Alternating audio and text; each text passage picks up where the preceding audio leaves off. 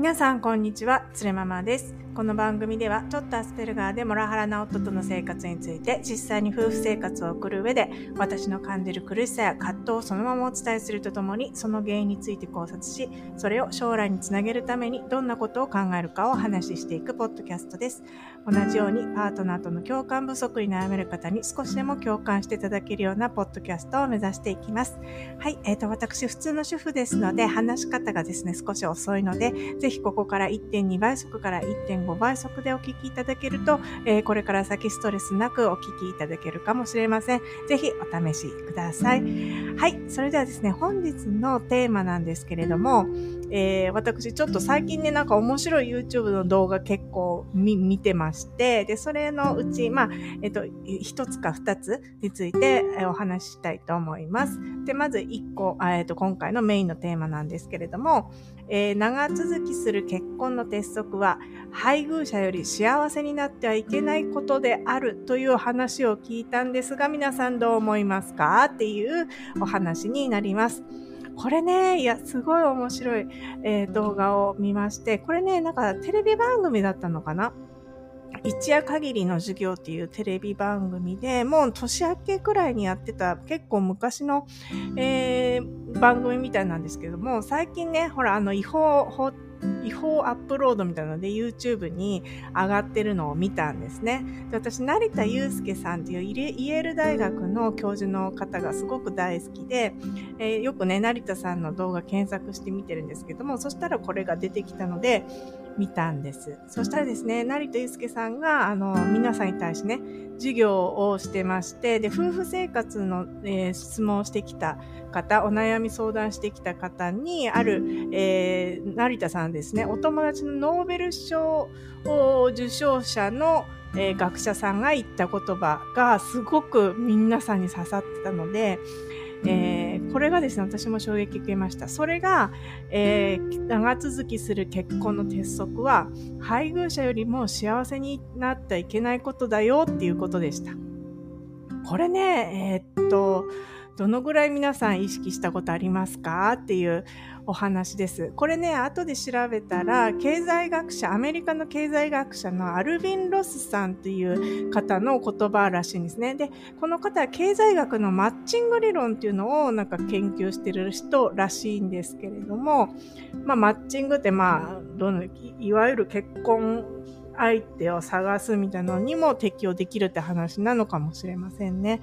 ね、結婚生活送る上で配偶者より幸せになっちゃいけないっていうような鉄則、皆さんどのぐらい意識して結婚生活送っていらっしゃいますでしょうか？それでは本日のポッドキャストどうぞお聴きください。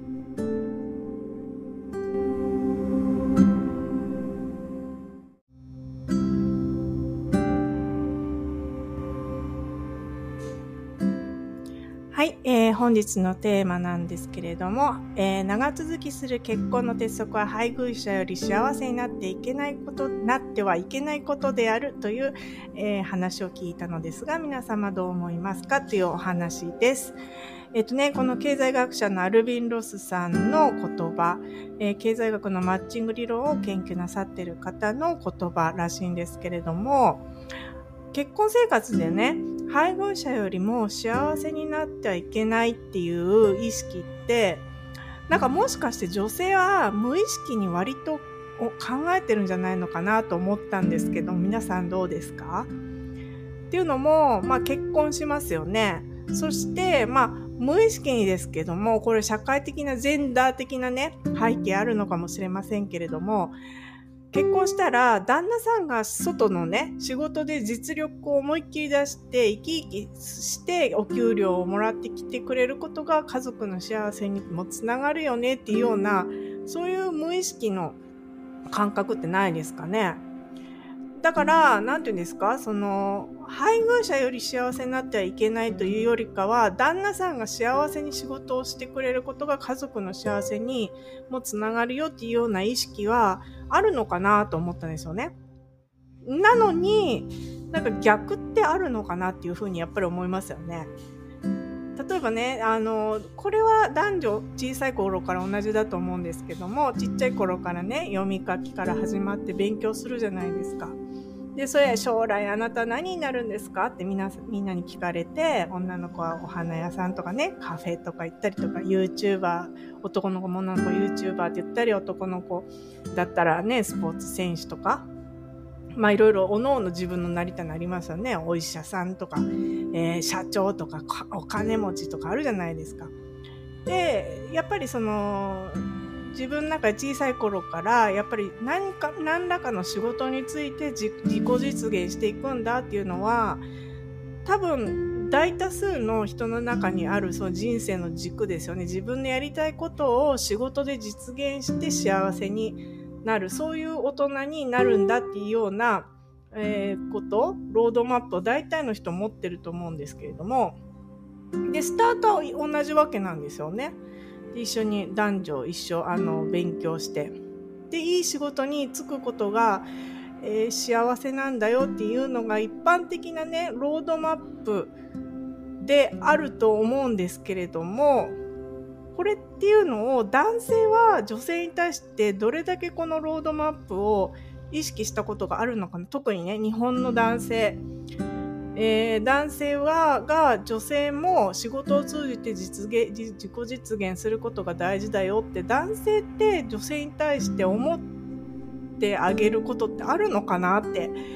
思ったんですよね。でこれなんかこの、えー、成田悠介さんがこの経済学者のこと方のね言葉を借りて配偶者より幸せになってはいけないっていうのが結婚鉄則ですよって言った時にすっごいスタジオにいる男性に特に刺さってた気がしたんですよ。そんなこと思ったことなかったみたいに思ったんじゃないかなって私には見えたんですよね。っていうのもやっぱり日本ではあの女性は旦那さんより稼いではいけないっていうような風潮ってまだまだありますよね。ってことはそのいい仕事について自己実現をすることがえー、幸せだっていうロードマップこれがなんか幸せの方程式一般的な方程式であるんならば、えー、女性が旦那さんより稼いではいけないんだったらこれって旦那さんが常に妻よりも幸せであるっていうような図式になってませんか？結婚によって。結婚することはまあ、旦那さんが、えーと、自分の求める、えー、仕事で自己実現することが前提だけどもえっ、ー、と、奥さんは、まあ、そこまでややってくれるな、稼いでくれるなってことは、だから今の結婚、一般的な結婚って、旦那さんが常に妻よりも幸せであるっていうような図式になってないですかって思ったんですよね。で、スタジオにいた人たち、芸人さんとか、結婚されてる方や、あと、林修先生もいらっしゃいましたけれども、皆さん、あの、結構結婚されてますけれども、配偶者よりも幸せになってはいけない。でも必ずしもね、仕事で実現、実、自己実現することだけがその人の幸せとは限らないですけれども、仮にそうだとしたら、その道も妻にもあるよってことをどれだけ男性は考えてたのかなっていうのは、ちょっと不思議に思いましたね。っていうのも、な家庭に入るといきなりね、女性にサポート役とか、ケア役ケア役割家庭の中のケア役割がもういきなり回ってくるわけですよね。で、あとはその女性の方が稼いでる家庭とかってまだまだ偏見の目があると思うんですけれども、例えばね、あの、これもグローバルで共通だと思うんですけれども、女性の方がね、稼いだり、すごい、えー、功績を残したりすると、周りから聞かれるのは、いや、すごいですね、さすがですねっていうよりも先に、あの、料理や育児ってちゃんとやってるんですか？とか、お部屋はちゃんとお綺麗なんですか？もしかしてお部屋じゃないですか？とかね、いう偏見。家事はちゃんとできてるんですか？そんなに仕事ばっかりしてみたいな。そういう偏見がありますよね。で、男性型、男性側からしても、え女性の方が稼いでると紐だとか言われて。なんかそういう偏見ってまだまだあるわけで、なんか今の結婚生活の図式って日本のね特にですけど旦那さんが常に妻よりも幸せであるっていうような図式になってないですかって思ったんですよね。だから結婚の鉄則が配偶者よりも幸せになってはいけないっていうことであるんならば日本のほとんどの家庭ってこの結婚の転則に沿ってないじゃんって私は思ったんですけど、皆さんどう思いますかね？なんか、そんなこと私旦那さんに思われたことあるのかなとかって思ったんですよね。もともとケア役割が自分の転職だっていう女性の方であれば、旦那さんをサポートすることで、私の実自己実現もできるっていう方もいらっしゃると思いますけれども、やっぱそうじゃない人も、やっぱ私みたいにね、私もやりたいことやりたかったとかね、あの、本当は、あの、会社でね、マネジメントのところまで行ってみたかったとか、そういう希望がある人は、なかなかね、あの、自分を犠牲にして旦那さんの、えっ、ー、と、キャリアを応援するっていうような人って、まだまだ多いんじゃないかなって。そしたらですね、その旦那さんは配偶者よりも全然幸せになってんじゃんってことですよね。ケア役割は全部奥さんに押し付けて自分は仕事で実自己実現しちゃってませんかっていう私はすごくねこれすごいいいことを言ってるけどこれできてる過程ってどれだけあるのって思ったわけです。で、ここでなんかもう一個ね、面白い動画があったんですけれども、それもちょっと関連づけてお話ししてみたいと思います。で皆さんね、あの、ちょっとこれ聞いてみたかったんですけども、三浦瑠麗さんってご存知ですか？政治学者の三浦瑠麗さん。いや、あの、お好きですか？で、私すっごい大ファンなんですよ。で、そんなね、あの、オタクってほどの三浦瑠麗さんどんな方かってあの、存じ上げてるわけではないんですけれども、あの、年齢が同じで42歳で、で、誕生日も同じ、ほとんど同じなんですよ。誕生日がすごく近くって、だか私からすると本当他人とは思えなくて、いや完全に他人なんですけど、本当他人と思えないぐらい、なんかすごく親近感を湧いてるんですよ。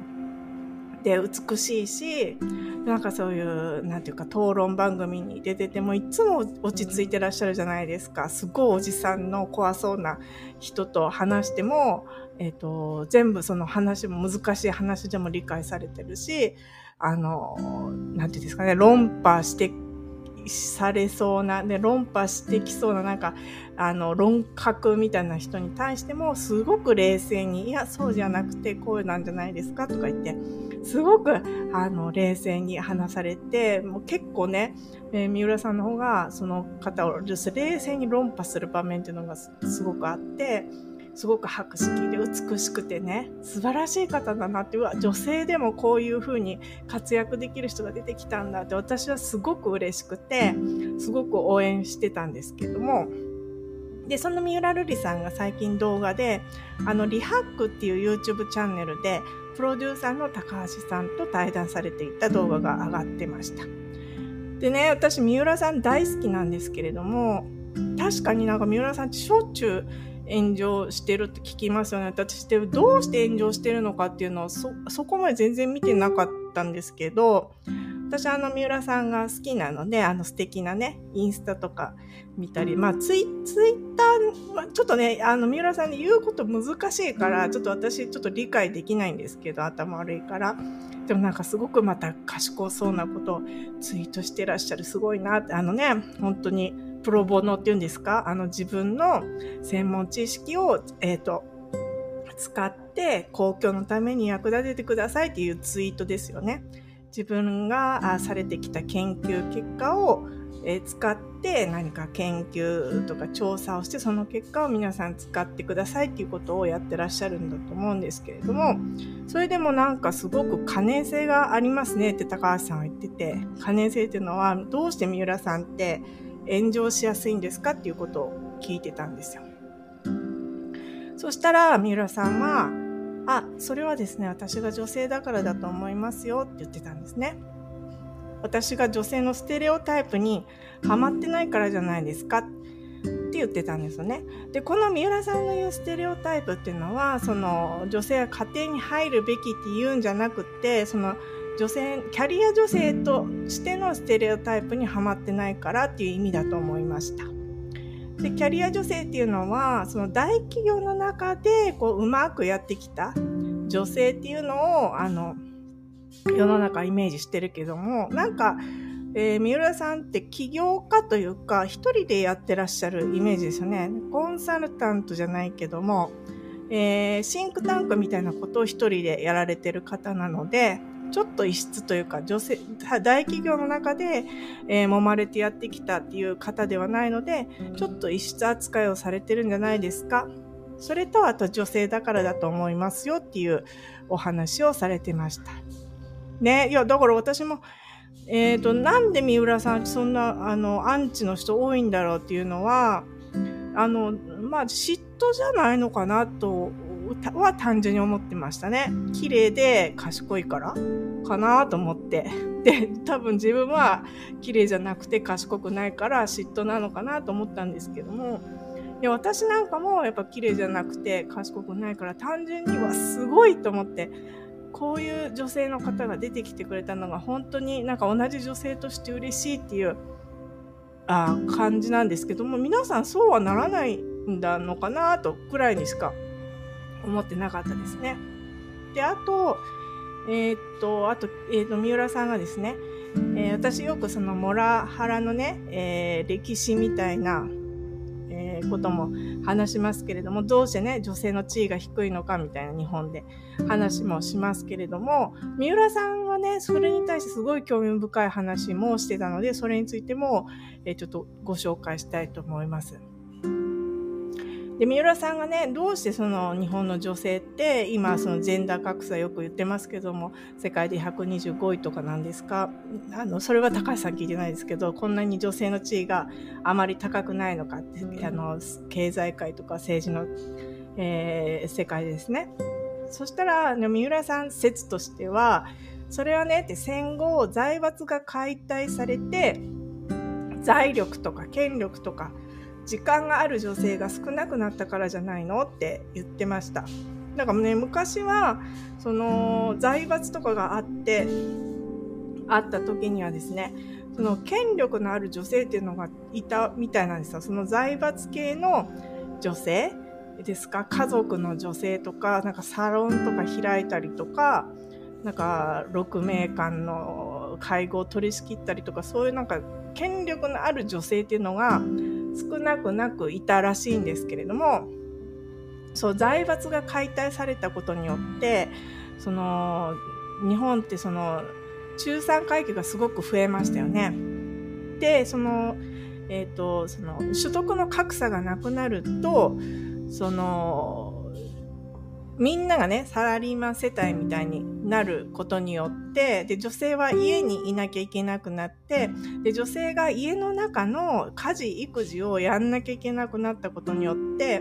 その人口の中のほとんどの女性の時間がなくなったことによって、その女性のリーダーが減っちゃったんじゃないかって言ってました。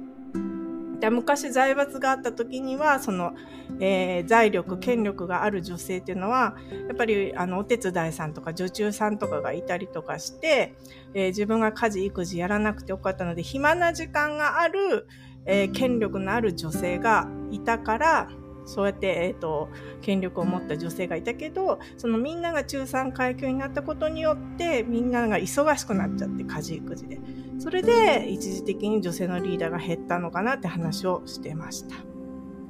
ねでも、そうすると今頑張って、その女性リーダー増やそうとかってしてますけども、ね、こっからちょっと私の疑問なんですけれども、ってことはね、逆にその今女性のリーダーが減っちゃってまた増やそうとしてるわけじゃないですか。すると女性のリーダーが増えるってことはまた格差が増えるってことなのかなって思ったんですよ。つまりその時間をお金で買える人女性しかリーダーになれないってことなのかなと思ってすごくその家事育児を誰かに手伝ってもらえるとかそのシッターさんを容易に雇えるとかねそういう人、女性しかリーダーになれないってことかなって思ったんですよね。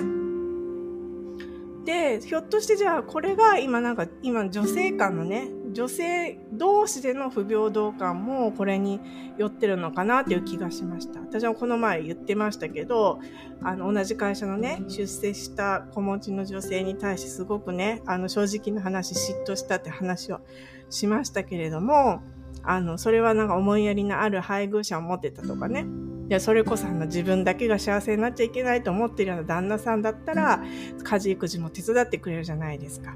でもうちの旦那さんはそうじゃないから、私は仕事をね、フルタイムでできないわけですよ。で、そういったなんか、えー、あとは、えっ、ー、と、女中さんとかね、シッターさんを雇える人、ナニーさんを雇える人はそ、そのキャリアを目指せるけど、私みたいなのは目指せないわけですよね。こういうなんか女性同士の不平等感にも、やっぱりつながっていっちゃうのかなとかって思いますね。もし仮に女性リーダーがね、あの、増えるということは、そのやっぱり一層ねそのシッターさん雇える人だけが出世して私みたいにちょっと雇えない人は、えっ、ー、と、えー、なんていうんですか、そう、キャリアを求め、えー、求めることができないというような、女性リーダーが増えると格差が増えるってことなのかなって、ちょっとね、三浦さんの話聞いて、ちょっと思ったんです。でね、あの、不思議なんですけど、あの、三浦瑠麗さん私大好きなんですけれども、うちの母親とかね、旦那さんのお母様とかって三浦瑠麗さんめちゃくちゃ嫌いなんですよ。いや、なんで？で、私ね、普通に三浦瑠麗さんがテレビに出てらっしゃって、あ、あの、ちょっとお母さん見てくださった。私、三浦瑠麗さん大好きなんですよね。綺麗だし、みたいなね。感じで、あ、私からは言ってないかな。でもお母さんの方が、これあの、旦那さんのお母さんですね。あ、私ね、三浦瑠麗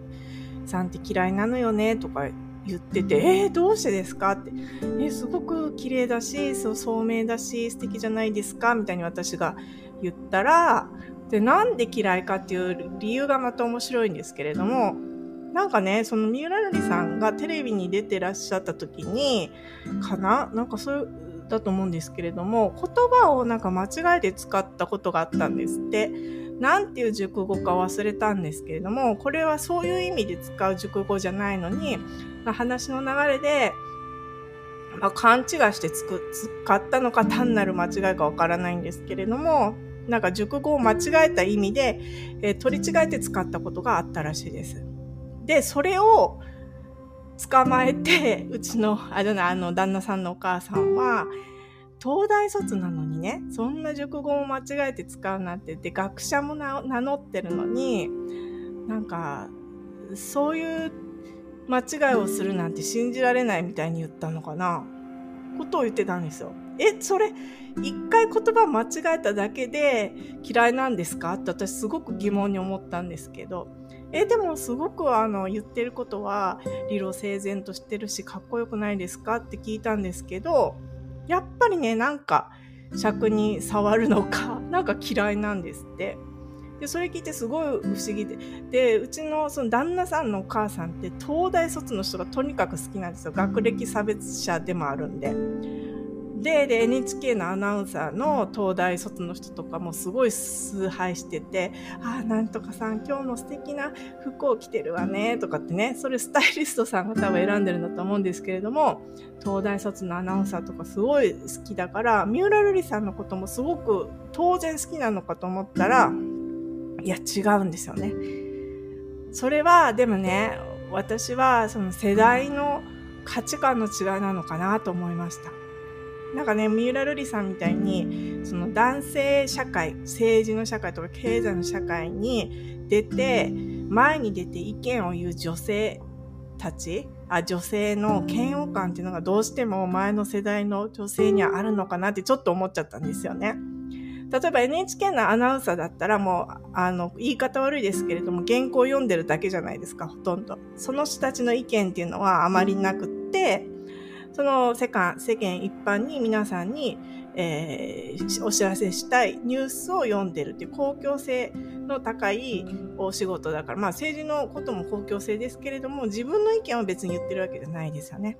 じゃなくて、その前に出て、自分の意見を話すような女性、えー、が、とにかく前に出てるっていう姿勢が嫌なのかなって私は思ったんですよね。あくまでうちの母とか、あの、旦那さんのお母さんとかは、旦那さんをね、支えてきたサポーティブな役割をしてきたよ、のよ、のに、みたいな。私たちはこうだったのに、みたいな価値観がどうしてもあるのかな、とかって思ったんですよね。ね、だから、なんかもしかしてこの嫌悪感って、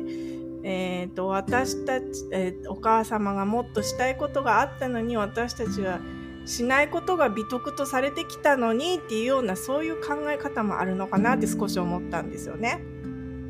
で、これって、えー、私たちが旦那さんの方が幸せになれるように、えー、努めてきたのにっていう裏を返せばそういう言い方もできるのかなってちょっと思ったんですね。ちょっと無理やりかもしれないですけど。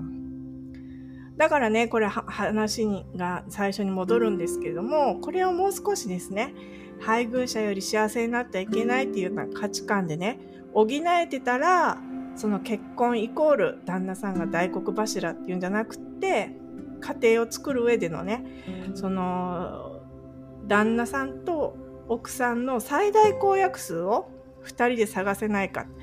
旦那さんがね、仕事に全振りして、奥さんがサポーティブな役割をするんじゃなくて、もうちょっと、なんか、あの、64じゃないですけど、なんかそういうところか、ももしくは2人で仕事を全振りするけれども、何か、えー、サポートを探すとかね、そういうこと、自分、もっとなんかその旦那さんが奥さんの、えー、家事、育児を手伝えば、そのナニーさん雇わなくたって、その分旦那さんがそれをできるわけじゃないですか。そういうね、ちょっと旦那さんが自己を犠牲にして、家庭のために頑張るとかね、そういうことできないのかなとかって、そういう本当に、なんてですかね、それ配偶者より幸せになってはいけない、二人で幸せになるんだよっていう価値観があれば、なんかこういう女性リーダーに対するね、あ嫌悪感みたいなのも出ないんじゃないのかなと思いますけどね。で、であればその女性に対してね、えー、ノーベル賞、女性が仮にノーベル賞とか取っても、えっ、ー、と、おめでとうって言うより先に、家事育児やってるんですかとかってね、聞かれることもちょっと少なくなるのかなとかって思いました。ねね、うちのモラはね、もういつも言ってますけども、終わってるんですけども、もういかに自分の幸せを先にね、獲得するかっていう考え方ですから、もう私が例えば家族みんなのご飯を作って配膳しても、もうモラはもう一目散にね、全部食べてますから、その、みんな用の、もうやらなくなったんですけども、みんな用にの大皿のおかずって前出してたんですよ。そしたら私が席に着く前に全部食べるんですよね。で、これみんな用だから、真ん中に置いてあるから、みんな用だからっていうのがわからないってき、何回言っても全部食べちゃうので、だからもうみんな用にそう小分けに出すようにしたんですけれども、まあもうそう本当に細かいとこから言うとそういうタイプです。本当に。あの、もう全部、もう私が食卓に着く前にはもうほぼほぼもう全部食べ終わってるっていうような感じです。自分の幸せ最優先。本当にね、配偶者より、奥さんより幸せになってはいけないって思ったこと一回でもあるのかな本当にね、あなた、これね、あの、鉄則、夫婦生活を送る鉄則な、を聞いたんだけども、配偶者よりね、幸せになってはいけないらしいよって、あなた考えたことある？ってね、もらおにちょっと一回聞いてみたいですね。本当に。あるのかな？ちょっと聞いてみましょうか、本当にね。で、あのー、本当にね、皆さんの家庭の旦那さんってどうですか？あのー、俺より幸せになってくれっていう旦那さんっていらっしゃいますかねこのポッドキャストをね、えっ、ー、と、聞いてくださっている方の旦那さんで、そういう方は多分ね、いらっしゃ、残念ながらいらっしゃらないんじゃないかなとかって思いますね。はい、っていうお話でした。これちょっと本当に、えー、心に刺さる鉄則でございました。はい、えーと、今日のお話以上です。本日もご清聴いただきましてありがとうございました。皆さん、旦那さんのモラハラに負けないで、旦那さんより幸せで豊かな人生を送りましょう。それではまた次回です。